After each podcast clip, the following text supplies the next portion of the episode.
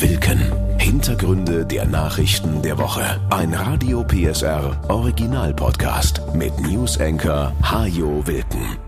Zurück aus der Osterpause. Willkommen zum wöchentlichen News Update mit allem, was in Sachsen wichtig war und ist. Jetzt ist er also fertig. Der Gesetzentwurf zum Austausch alter Öl- und Gasheizungen. Der Aufreger zum Ende der Heizperiode, über den schon seit Wochen gestritten wird. Am Mittwoch nun hatte das Bundeskabinett den überarbeiteten Gesetzentwurf auf den Weg gebracht. Für die CDU und Jens Spahn kein guter Tag. Das Chaos bei der Wärmewende geht weiter. Das Gesetz, so wie es heute im Kabinett beschlossen worden ist, hat schon in der Koalition keine Mehrheit. Das ist ein bemerkenswerter Vorgang. In der Tat. Die FDP hat den Plänen im Kabinett zwar zugestimmt, aber mit dem Hinweis, dass sie so ja ohnehin nicht durch den Bundestag kommen. Die Liberalen setzen darauf, dass im Parlament noch einiges verändert wird. Am Entwurf aus dem Bau- und dem Klimaschutzministerium, in Klammern Häuser der SPD und der Grünen. FDP-Fraktionschef Christian Dürr. Wir werden technologieoffen bleiben. Wir werden auf dem weiteren Weg des Klimaschutzes neue Technologien erleben. Und dazu zählen ausdrücklich natürlich auch Gasheizungen der Zukunft, die Wasserstoff verbrennen können, also Gasheizungen, die klimaneutral betrieben werden können. Auch das ist Teil der Technologieoffenheit. Einig sind sich die drei Ampelpartner darin, dass der Einbau einer klimafreundlichen Heizung niemanden finanziell überfordern soll.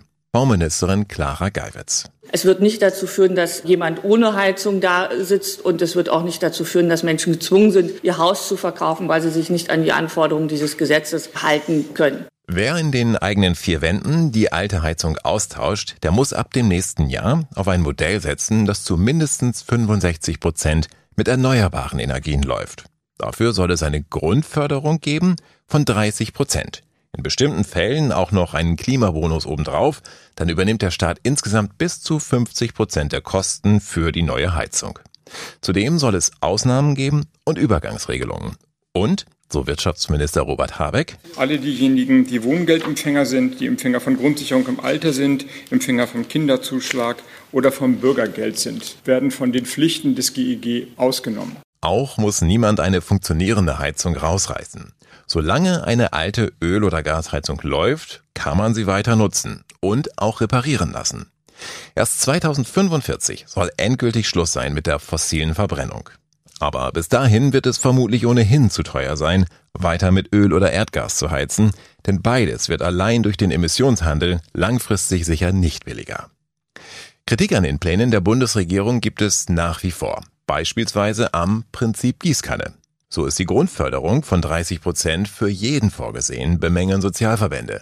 Millionäre, die das Geld gar nicht brauchen, bekommen es ebenso wie die Krankenschwester oder der Rentner, die jeden Euro zweimal umdrehen müssen. Einige Branchenverbände kritisieren zudem, dass man nicht überall eine Wärmepumpe einbauen kann. Da kommt dann die FDP wieder ins Spiel und ihr unermüdlicher Ruf nach Technologieoffenheit und dass Installateure fehlen. Das allerdings lässt sich relativ leicht in den Griff kriegen, heißt es beim Zentralverband Sanitärheizung Klima. Eine Wärmepumpe einzubauen ist schließlich keine Raketentechnologie. Und der Einstieg in die Wärmewende, der beginnt ja gerade erst. Bis zum endgültigen Aus für Öl- und Gasheizungen in 22 Jahren kann das Handwerk noch viele Leute ausbilden. Damit sind wir allerdings beim nächsten Problem, vor dem man in Deutschland viele, viele Jahre lang die Augen verschlossen hat. Leute ausbilden.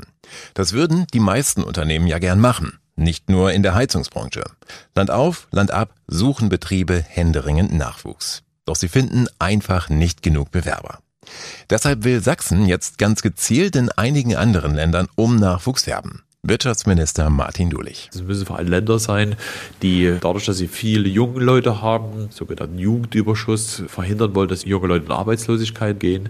Deshalb wollen wir mit Vietnam zusammenarbeiten, wir wollen mit Ägypten zusammenarbeiten, mit Zentralasien, mit einer Region in Indien und mit Brasilien. Die Landesregierung hat dazu in dieser Woche einen Pakt geschlossen mit Kommunen, Kammern und Verbänden. Gemeinsam wollen sie nun für die Rahmenbedingungen sorgen, die man braucht, damit Arbeitskräfte aus dem Ausland zu uns kommen. Ein erster Schritt, von dem man aber auch keine Wunder erwarten darf, sagt Sachsens DGB-Chef Markus Schlimbach. Wir sind im Wettbewerb mit 16 Bundesländern. Wir sind im Wettbewerb mit der ganzen weiten Welt, die Fachkräfte sucht. Insofern wird es schwierig. Da muss sich Sachsen noch sehr anstrengen. Zum einen muss Sachsen eine neue Willkommenskultur leben. Zum anderen muss es für die Krankenschwester aus Brasilien zum Beispiel möglich sein, schon in ihrer Heimat etwas Deutsch zu lernen, ehe sie zu uns kommt.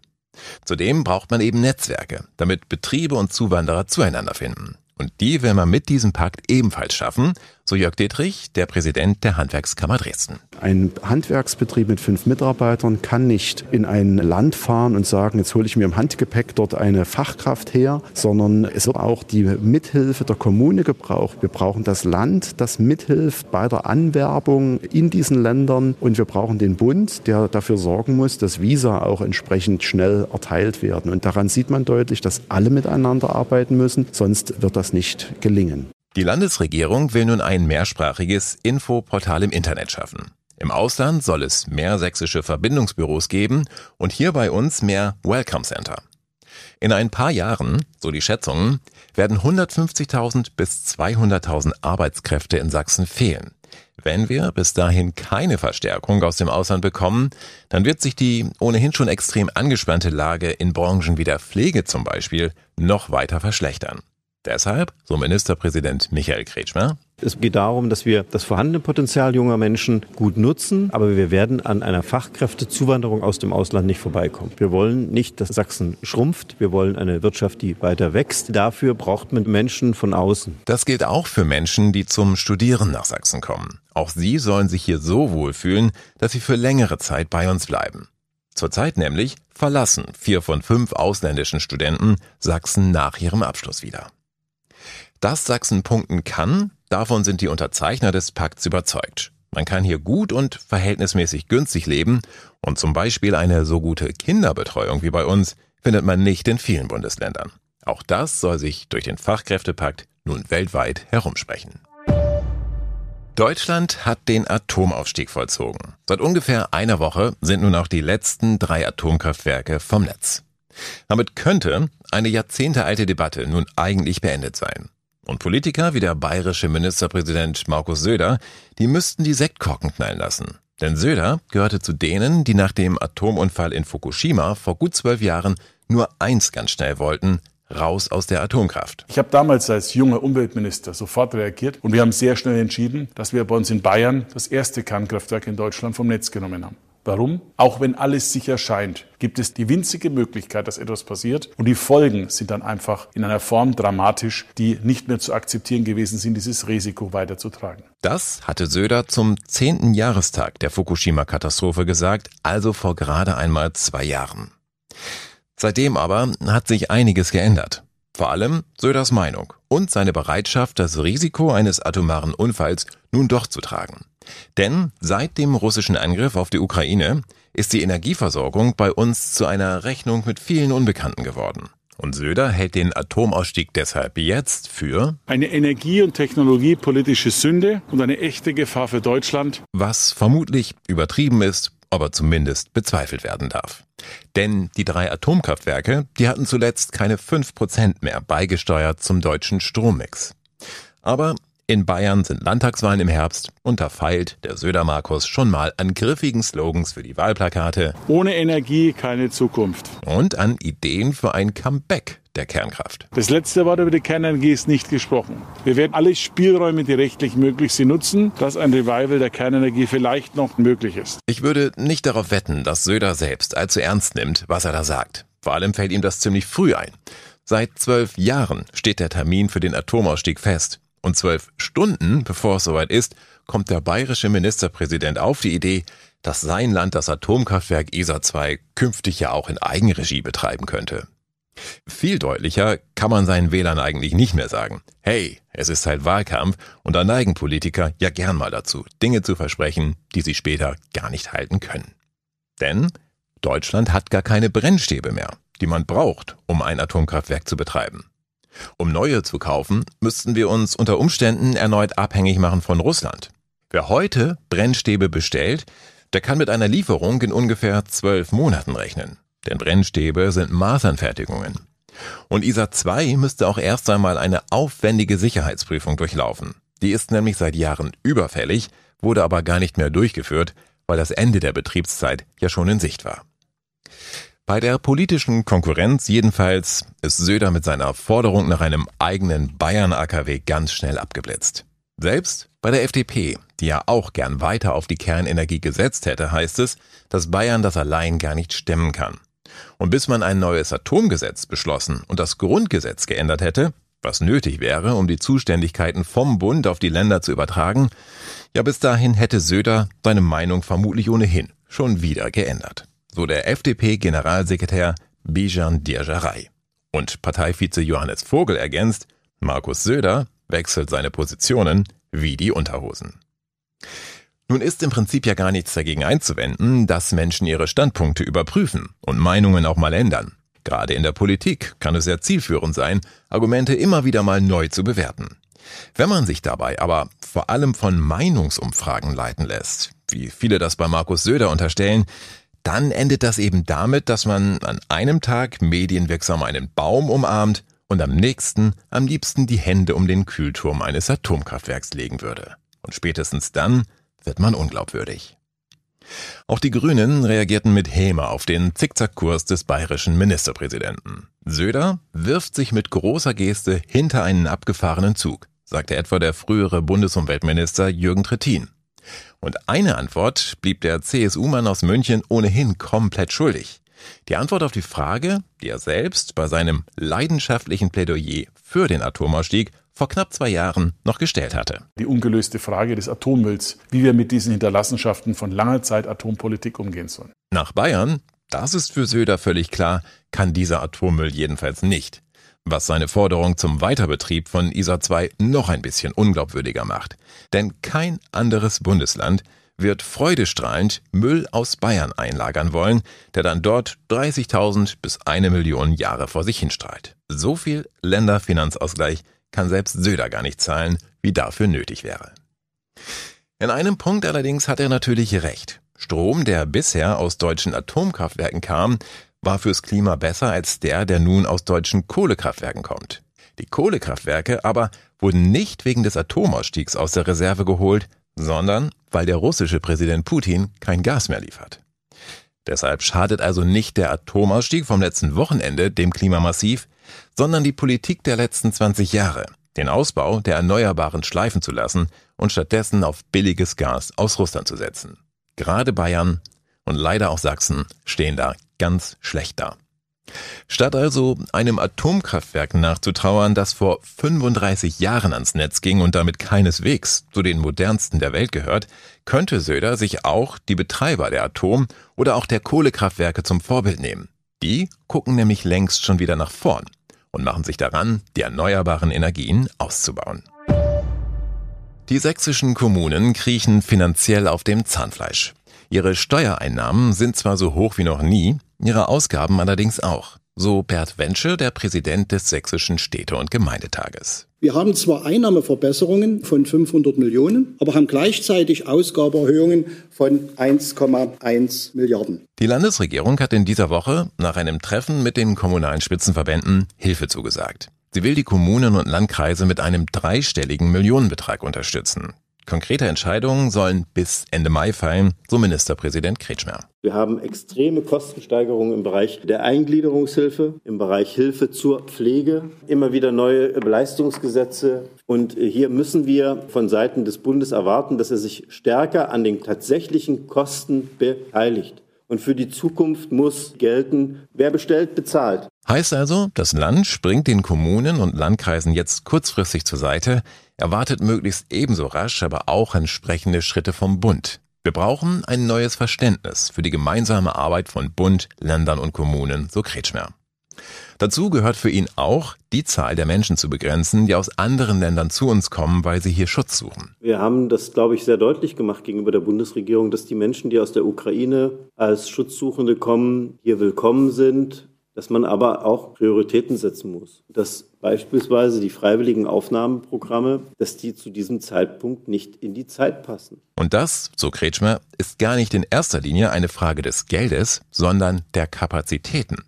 Viele Kommunen haben einfach keine Möglichkeiten mehr, Menschen vernünftig unterzubringen, Kitaplätze zur Verfügung zu stellen oder Sprachkurse anzubieten. In der Region Leipziger Land sind 575 Bürgerinnen und Bürger in Integrationskursen und 600 warten auf diese Kurse. Das sind Zahlen, die gehen nicht. Nichts ist schlimmer, muss man wirklich sagen, als eine unterlassene Integration. Das ist auch den Menschen gegenüber unfair und es ist auch gegenüber den unfair, die hier in Deutschland leben. Zurück zu den leeren Kassen der Kommunen und Landkreise, für die es nicht nur eine Ursache gibt, die aber häufig auf Entscheidungen zurückzuführen sind, die im Bund getroffen werden. So Henrik Reichen, der Präsident des Sächsischen Landkreistages. Das ist im Grunde ein seit Jahren schleichender Prozess von neuen Leistungsgesetzen, die im Bund beschlossen werden. Jüngstes Beispiel davon ist die Erweiterung des Wohngeldes mit einem hohen zweistelligen Betrag an neuen Mitarbeitern im gesamten Bereich der Landkreise. Das mag alles seine Berechtigung haben, aber wenn man diese Standards in die Welt setzt und sagt, Dritte müssen sich darum kümmern und Dritte müssen diese Standards auch finanzieren, dann ist das keine sachgerechte Entscheidung, die an der Stelle getroffen wurde. Und diese Situation weiter zusehen zu lassen, das würde bedeuten, die Landkreise an den Rand der Handlungsunfähigkeit zu bringen. Deswegen jetzt also das Hilfsprogramm des Landes, das bis Ende Mai stehen soll. Denn bis dahin, so noch einmal Städte- und Gemeindetagspräsident Bert Wensche, werden sich die Kommunen wohl schon damit beschäftigen müssen, wie sie den nächsten finanziellen Kraftakt bewältigen. Denken wir daran, dass wir kurz davor stehen, Tarifverhandlungen für den öffentlichen Dienst abzuschließen. Das droht nochmal eine extreme Zusatzbelastung, die nicht abbildbar ist für die kommunalen Haushalte. Und deswegen, wir müssen über eine Globalentlastung reden und nicht eine Einzelaufgabenentlastung. Auch die sächsischen Sportvereine müssen sich finanziell zurzeit ganz schön strecken. Erst hatte ihnen die Corona-Pandemie zugesetzt, dann die hohen Energiepreise. Die Landesregierung hat zwar Hilfen zugesagt, vieles davon ist aber Stückwerk, meint die Linkspartei. So können Vereine zwar zum Beispiel Energiehilfen beantragen, aber nur wenn sie finanziell bereits komplett am Stock gehen so die sportpolitische Sprecherin der Partei, Marika Tendler-Valenta. Wenn ein Verein Fördermittel da beantragen möchte, muss es wieder in existenzieller Not sein. Das heißt, bin sechs Wochen zahlungsunfähig. Da muss man einfach sich eine andere Lösung einfallen lassen, sei es eine Pauschale oder eine Überbrückungshilfsfinanzierung, dass da was passiert und dass die nicht alleine gelassen werden, weil das ist doch die große Angst. Auch bei den sächsischen Sportstätten liegt einiges im Argen, so die Linke. In viele Hallen oder Schwimmbäder wird seit Jahren nichts mehr investiert. Jetzt droht der Verfall und damit irgendwann womöglich die Schließung. Zum Beispiel im Leipziger Land gibt es auf 260.000 Einwohner, glaube ich, ganze vier Schwimmhallen. Und in diesen Schwimmhallen gibt es noch den Konkurrenzdruck zwischen den Vereinen, zwischen Freizeit, zwischen Schulunterricht. Und da können wir als Land Sachsen noch einiges nachliefern. Nicht nur die Investitionen in Neubau, sondern eben in eine zeitgemäße Instandhaltung. Der Deutsche Städte- und Gemeindetag schätzt, dass 20 Milliarden Euro nötig sind, um die kommunalen Sportstätten in ganz Deutschland zu sanieren. Weitere 11 Milliarden Euro kommen für Anlagen hinzu, die den Vereinen gehören.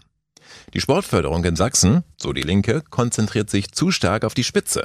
Der Breitensport bleibt dabei auf der Strecke. Fraktionschef Rico Gebhardt. Natürlich kann man sich mit Goldmedaillengewinnern schmücken, aber die entstehen ja eigentlich aus dem Breitensport. Und deswegen ist es umso wichtiger, dass das tatsächlich auch in den Fokus rückt. Besorgniserregend findet Gebhardt auch die Zahlen für den Schulsport. Etwa 540 Sportlehrer scheiden in den nächsten vier Jahren aus dem Beruf aus. Das ist jeder achte. Doch schon heute unterrichten fast 1000 Lehrer ohne besondere Befähigung Sport in den Schulen. Im Schwimmunterricht kommen auf einen Lehrer 57 Schüler. Gute Nachrichten gibt es aber auch. Die Mitgliederzahlen in den Sportvereinen steigen wieder. Vor allem Kinder und Jugendliche kehren nach den Pandemiejahren zurück. Und der Landessportbund hofft, dass es auch für die hohen Strom- und Heizkosten der Vereine bald eine echte Lösung gibt. Gespräche dazu laufen schon, so LSB-Präsident Franzen. An den Hochschulen in Chemnitz und Zwickau sollen künftig weniger Lebensmittel im Müll landen. Das Studentenwerk hat dazu in dieser Woche eine Initiative gestartet. Kurz bevor die Mensen und Cafeterien schließen, können sich Gäste dort an einem Buffet bedienen mit den bis dahin nicht verkauften Portionen. Die bekommt man dann besonders günstig, Schon ab zwei Euro kann man sich eine Mehrwegbox zum Mitnehmen füllen. Das Studentenwerk will damit erreichen, dass weniger Lebensmittel verschwendet werden. In Chemnitz hat man die Müllmengen kürzlich mal genau erfasst und da waren in nur einer Woche rund 650 Kilo angefallen. Darunter waren zwar auch Kartoffelschalen und andere Abfälle, die sich nicht vermeiden lassen, aber eben auch fertig zubereitete Mahlzeiten, die viel zu schade waren für die Tonne. Das Projekt ist nicht ganz ohne Risiken. Auch andere Studentenwerke haben ähnliche Lebensmittelrettungsaktionen schon ausprobiert. Das führte dann unter Umständen dazu, dass Studenten erst kurz vor Feierabend in die Mensa gingen und die Köche dort nochmal ran mussten, um alle satt zu kriegen. Und am Ende blieb dann doch wieder Essen übrig. Aber die Rettungsaktion ist in Chemnitz im letzten Wintersemester schon zu einem monatlichen Brunch getestet worden. Und nach diesem Sommersemester will man auswerten, wie erfolgreich die Aktion war und in welchen Punkten man gegebenenfalls noch einmal nachsteuern muss. Übrigens, Sie müssen nicht studiert haben, um Lebensmittel vor dem Müll zu retten.